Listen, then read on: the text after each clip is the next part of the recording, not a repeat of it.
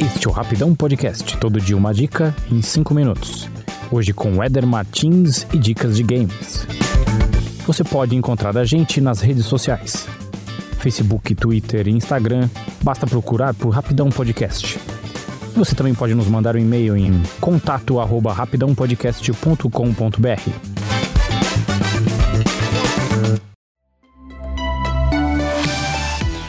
Fala pessoal, mais uma semana, mais uma dica de jogo para celular. E o aplicativo de hoje é o World of Wonders Search. O nome é meio estranho, mas vamos traduzir simplesmente para o clássico caça-palavras. Sim, é aquele jogo onde você tem um tabuleiro com várias letras e você precisa encontrar uma palavra específica de acordo com o tema que o jogo propõe. Ele é tradicional, as regras são muito parecidas com o caça-palavras que você talvez já conheça de um jornal, de um periódico ou daquelas revistas coquetel, se você é uma pessoa de idade como eu. Mas eu vou aqui falar então das diferenças do modo digital. No Words of Wonders você tem uma tela, um tabuleiro com várias letras, que corresponde a um tema. Então vamos supor que você começa lá a fase 1 e o seu tema é frutas.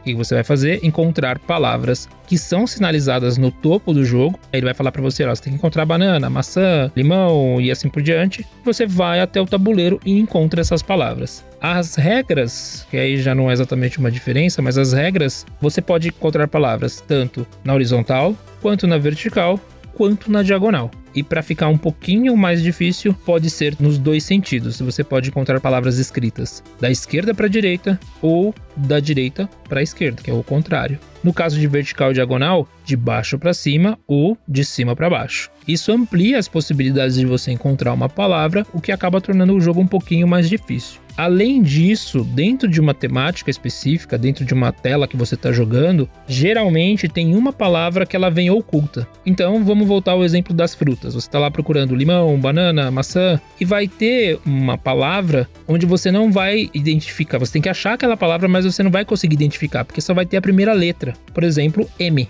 E aí você tem que procurar dentro do board uma palavra que é uma fruta que começa com M. Pode ser melão, pode ser mamão, pode ser melancia, pode ser manga. Você que vai ter que encontrar. Isso também torna o jogo um pouquinho mais difícil. A outra coisa é, o jogo ele tem várias telas que vão ampliando o board. Então na fase 1 vai ser um board pequeno com poucas palavras. Na fase 2, isso começa a aumentar. Quando você estiver no nível, sei lá, 500, o board já vai estar tá bem grande e você vai ter muitas palavras para encontrar. E aí começa a fazer sentido um outro aspecto do jogo que é o seguinte: para entrar nesse item, eu vou falar primeiramente que o jogo é gratuito. Então você não precisa gastar nada para se divertir. Dá para você jogar para o resto da vida sem gastar um centavo. Só que também dá para gastar dinheiro, que é de duas maneiras. Uma, você paga para remover os anúncios, já que de uma tela para outra você vai ver uma propaganda indesejada, e você também pode comprar alguns poderes. Eu vou citar aqui o exemplo de dois deles. Um deles é o imã,